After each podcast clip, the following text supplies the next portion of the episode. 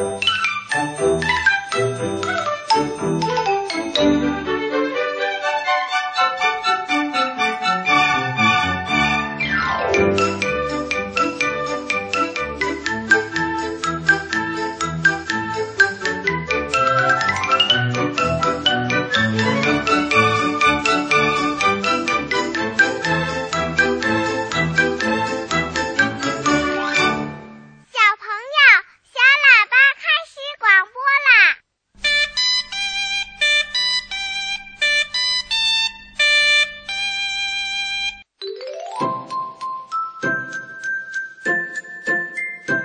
晚上好，亲爱的小朋友，我是陪你一起快乐听节目的春天姐姐，欢迎你来收听小喇叭。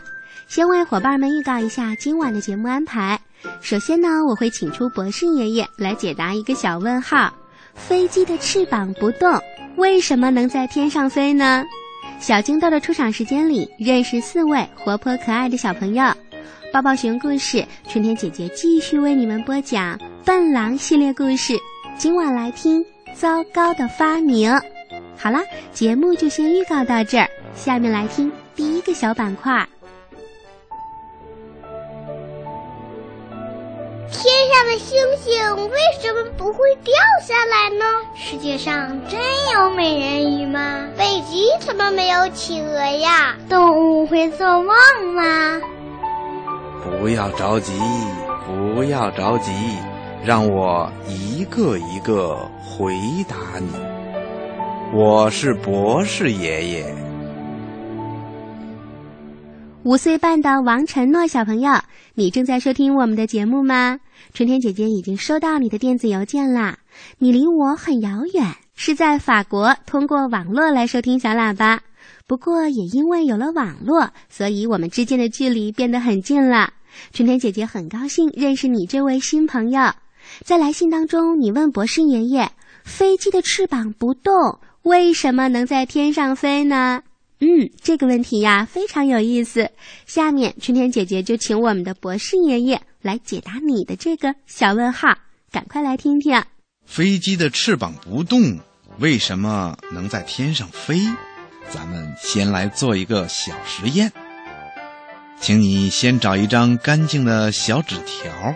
再把小纸条的一头啊粘在下嘴唇上，接着呢，你再从嘴里往外吹气，你会发现什么情况呢？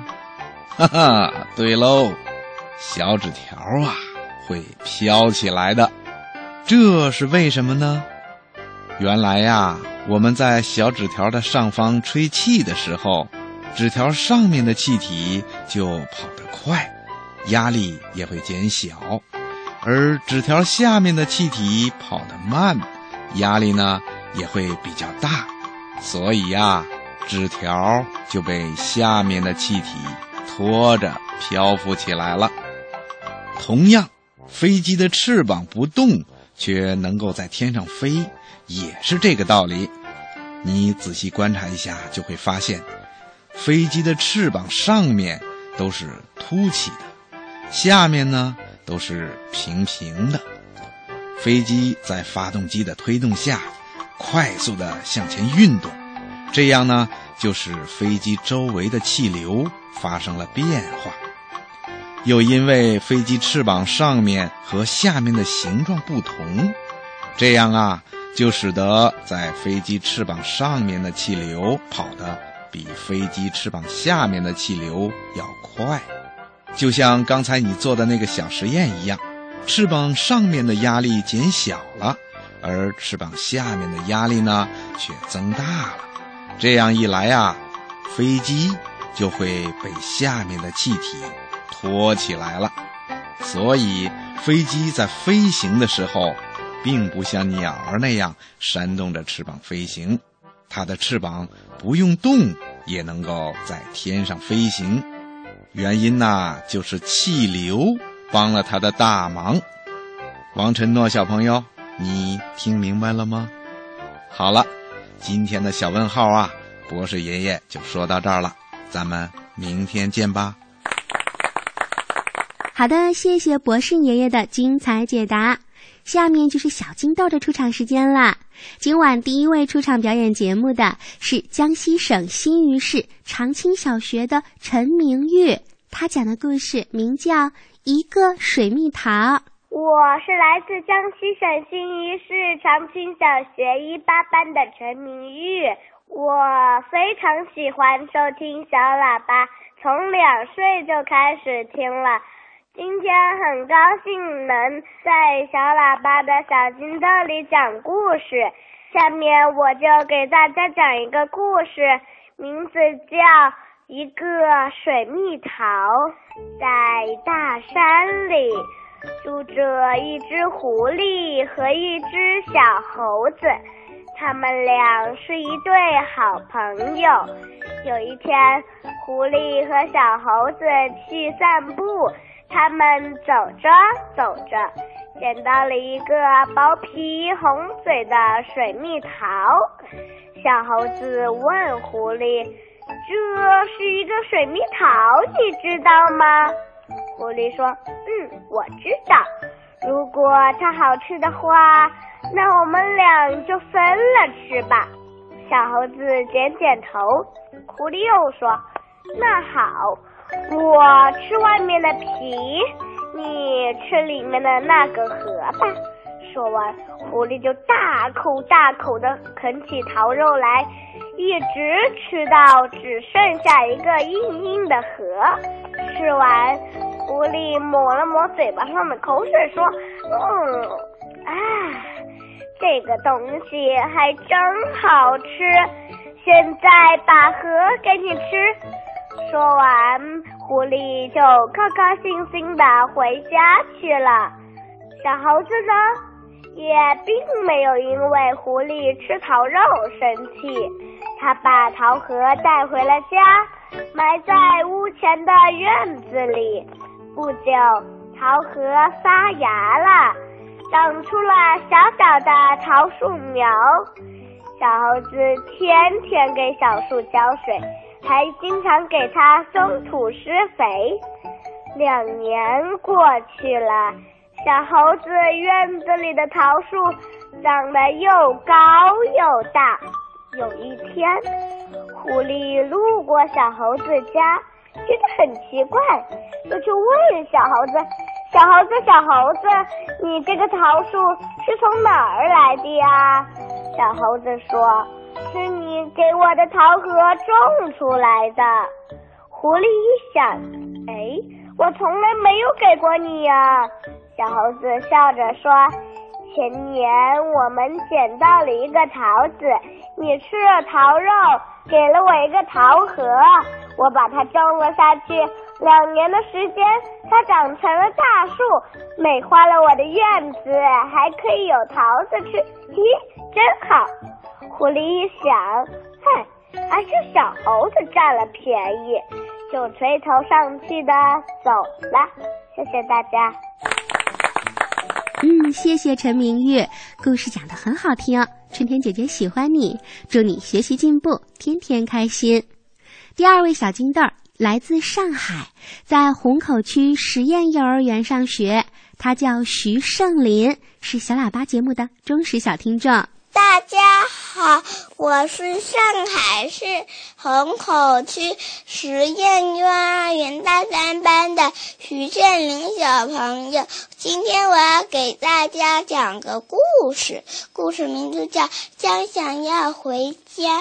有一只蚂蚁，它长得很小很小，全家都很喜欢它。它名字叫香香。有天，香香出门去，它看到地上有个瓶子，走近一闻。嗯，香喷喷的，原来是香水。他想，我的名字叫香香，可是一点都不香。今天真是个好机会，香香把身上涂满了香水，高高兴兴的回家了。站岗的兵蚁用鼻子一闻，哪家的玛雅？快滚开！我是香香啊。小鸟说：“兵蚁们不听，而且还叫来了更多的兵蚁，拿着武器向小鸟冲来。香香只能逃走。香香哭啊哭，把香香哭得湿漉漉的。走着走着，又走到了家门口，邻居们又冲了过来，大声的围住了香香。香香香香回来了，告给以后就是香香的妈妈。香香问妈妈：“为什么刚才他们都来打我，现在都来欢迎我呢？”他的妈妈说：“因为每家的蚂蚁都有自己的味道，不同窝的蚂蚁碰上就要打架的。”谢谢大家。嗯，谢谢徐胜林，声音真好听。春天姐姐祝你开心快乐，故事越讲越好。嗯，接下来我们请出一位北京的小朋友，西城区马连道幼儿园大三班的白阔然，正在收听节目吗？下面该你出场了。你在来信中告诉春天姐姐，每天晚上听节目是我一天当中最快乐的时光。我喜欢抱抱熊故事，也喜欢自己讲故事、编故事。今天呢，我为全国的小伙伴讲一个月亮姑娘做衣裳的故事。希望大家会喜欢。博士爷爷，春天姐姐，您好，我是西城区马连的大三班的白阔然，我为大家讲一个故事，故事的名字叫《月亮姑娘做衣裳》。夜晚，月亮姑娘出来了，细细的，弯弯的，好像小姑娘的眉毛。凉风吹得她有点冷，她就撕了一块云彩裹在身上。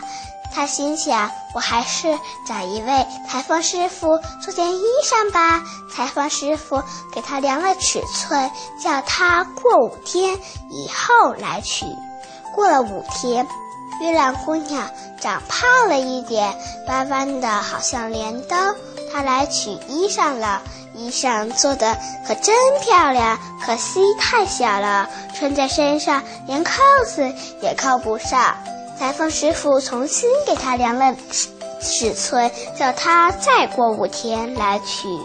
又过了五天，月亮姑娘又长胖了一点，弯弯的，好像小船。裁缝师傅衣服做的更漂亮了，可惜连套也套不上。裁缝师傅说：“你过五天以后再来吧。”过了五天，月亮姑娘圆圆的，好像圆盘。裁缝师傅吃了一惊，说：“啊，你又长胖了！原来月亮姑娘每天都在变化，所以她到现在还没有找到合适的衣裳。”谢谢大家，我的故事讲完了。谢谢白阔然。故事讲的真棒，谢谢你把这么好听的故事送给小喇叭。春天姐姐祝你开心快乐每一天。好的，下面就是今晚最后一位出场的小金豆儿，河北省霸州市双语幼儿园的樊墨涵。他告诉春天姐姐，他从一出生就开始听节目啦，最喜欢的栏目是抱抱熊故事时间。今天给小朋友们准备了一个有趣的故事——木瓜生蛋。认识一下樊墨涵吧。大家好，我叫樊墨涵，今天五岁了。我要给大家讲一个故事，名字叫《木瓜生蛋》。妞妞家的母鸡孵出来一窝小鸡，瞧，有黑的、白的、花的，还有金黄色的，毛茸茸的，真逗人爱。木瓜看见了，回家对妈妈说：“妈妈，妈妈，你快生个蛋，我要孵个小木瓜。”妈妈吓得肚子都疼了，她拍拍木瓜的后脑勺说：“哎呀呀，你真是个小傻瓜！”木瓜生气了，嘟着小嘴找来烛光和稻草说：“嗯，你不帮忙，我自己来。”木瓜学着老母鸡的样子，坐在筐里一动不动。妈妈叫他吃饭，他不去；爸爸领他上街，他也不去。坐着坐着，木瓜就睡着了。妈妈趁着木瓜睡觉的时候，悄悄地在筐里放了一个蛋。木瓜醒来后，看见身边的稻草上有颗蛋，乐得又蹦又跳。哦，太好了，我生蛋了，我生蛋了！木瓜把蛋拿到妞妞家，请老母鸡帮着孵，它心里很高兴，对妞妞说：“妞妞，你等着吧，我几天我要送你一个一丁点儿的小木瓜。”母鸡孵啊孵，木瓜等啊等，过了几天，蛋壳终于裂开了。哎呦！从壳里钻出来的不是小木瓜，却是一只小鸭子。木瓜在前面走，小鸭子摇摇摆摆的跟在它的身后，嘎嘎嘎嘎的叫着。可是木瓜好伤心，我怎么会生出鸭蛋呢？谢谢大家，谢谢樊墨涵。春天姐姐记得你，感谢你多次参与小喇叭节目。我呢也祝你保持开心的笑容，健康快乐的成长。在听抱抱熊故事之前呢，告诉大家一个好消息：小伙伴们在听完故事之后，回答春天姐姐一个小问题，答对的小听众，我将会抽取两位幸运的小朋友来观赏由中国儿童艺术剧院提供的四月十二号。奔儿头小辫儿的门票两张，请小朋友和家长朋友通过微信与春天姐姐联系，说出答案，并且让爸爸妈妈把联系电话和你在的幼儿园的名字告诉春天姐姐。那小喇叭的公众账号是“小喇叭”这三个字，赶快参加今晚的有奖竞答吧。本周，中国儿童艺术剧院将会赠送给小朋友的演出票是《奔头小辫儿之疯狂的节日》。这是一部适合各年龄段儿童观赏的舞台剧，通过轻松幽默的剧情、美轮美奂的舞台呈现，让小伙伴们在开怀大笑当中获得成长。他告诉小朋友，在与他人产生矛盾和分歧时，如果你一味地指责别人，让别人改变。就只会把事情弄得一团糟。只有学会了包容彼此的不同，分享各自的快乐，才能让自己、让身边的人获得更大的幸福。好的，想获得这部儿童剧的门票，就赶快答题吧。今天的题目是：笨狼发明了三样东西，送给了哪三位好朋友呢？请你把答案发到微信里。记得要注明你的联系方式哦。好的，那下面我们就来听《笨狼》系列故事。这一集的名字叫《糟糕的发明》。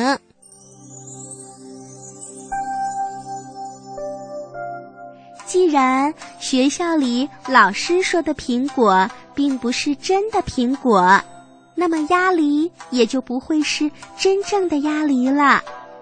学校里没有什么好吃的东西给大家吃，那上学还有什么好玩的呢？笨狼不去上学了，他要在家里当个发明家。笨狼听过爱迪生的故事，知道爱迪生小的时候也是一个笨孩子，连一张小凳子都坐不好，还坐到鸡窝里去孵鸡蛋呢。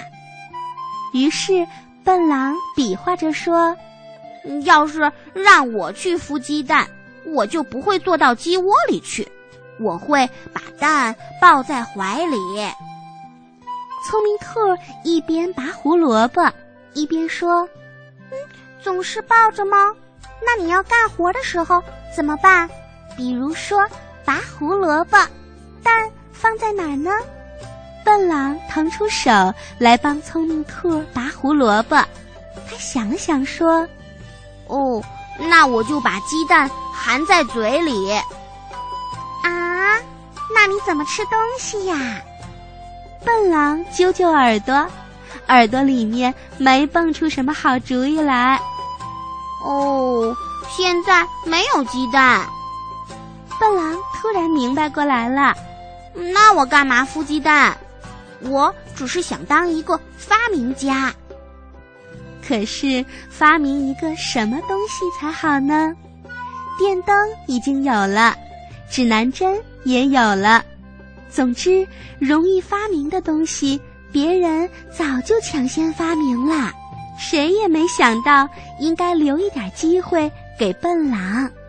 于是笨狼就想呀想呀，一会儿就有三样东西是他想到要马上发明的。小猪的尾巴又短又难看，所以笨狼想，应该给小猪换一条像马一样的尾巴，那样又长又漂亮。聪明兔总是光着脚丫跑，说不定哪一天呀就会被森林里的小石子给扎伤了，所以应该给聪明兔做一双合脚的鞋子。小松鼠的尾巴太蓬松了，在树上跳上跳下很不方便，所以笨狼想，应该用美丽的皮筋儿把它的尾巴扎起来。说做就做，笨狼很快就把东西发明好了，送给了小猪、聪明兔和小松鼠。可是不一会儿，就听到森林里。大呼小叫的，热闹极了。首先是小猪，装上了马尾巴之后，走起路来就像喝醉了酒似的，摇摇晃晃，怎么也不能走到路的中央。结果他一个跟头就栽进了湖里，差点淹死了。接着传来了小松鼠摔断腿的消息。小松鼠扎上了美丽的皮筋儿，在树枝上跳舞。平时它那毛蓬蓬的尾巴就像一把降落伞，时时刻刻地保护着它。可是小松鼠做梦也没想到，今天降落伞发挥不了作用，打不开了。最后是身负重伤的聪明兔给大家讲起了他的历险。聪明兔本来是很聪明的，但是这次也犯糊涂了。他穿上笨狼发明的鞋子，到森林里去散步，想试试这双鞋子究竟有多好。森林里静悄悄的，只有聪明兔的脚步在擦擦擦的响。聪明兔还以为森林里只有它呢。它不知道，尖嘴狐狸这会儿正在森林里转悠呢。尖嘴狐狸走起路来轻轻的，没有一点声音。这家伙就喜欢这么鬼鬼祟祟。聪明兔走着走着，突然就看到尖嘴狐狸站在不远处张望。聪明兔吓了一跳，转身就跑，但是不知为什么。它跑的速度要比平时慢好多，好像双脚都使不上劲儿。哎呀，这是怎么回事儿？聪明兔慌了神儿，没看清楚路边有一块石头，他被石头绊了一跤，绊掉了一只鞋子。他爬起来继续跑，恰好又踩上了刚才绊掉的那只鞋子。于是脚下一滑，一头就撞到了一棵树上，眼前金星直冒。最可怕的是，尖嘴狐狸追上来了。尖嘴狐狸朝聪明兔扑了过来，聪明兔在地上打了滚儿，尖嘴狐狸扑了个空。尖嘴狐狸张开嘴巴，它想咬它。聪明兔朝后面一蹬腿。狐狸咬住了它脚上的那只鞋，这时聪明兔才趁机逃了回来。聪明兔讲完了他的历险故事之后，对笨狼说：“谢谢你，笨狼，关键时刻还是你的发明帮了忙。”可是这时笨狼的脸已经红了，耳朵也红了。如果聪明兔不是穿上他做的鞋子，也许根本就不用害怕尖嘴狐狸。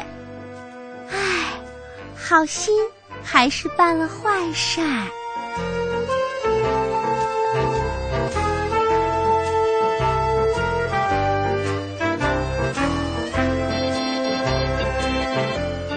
好啦，亲爱的小朋友，今晚的小喇叭就为你广播到这儿了。春天姐姐祝小朋友们晚安，睡个好觉。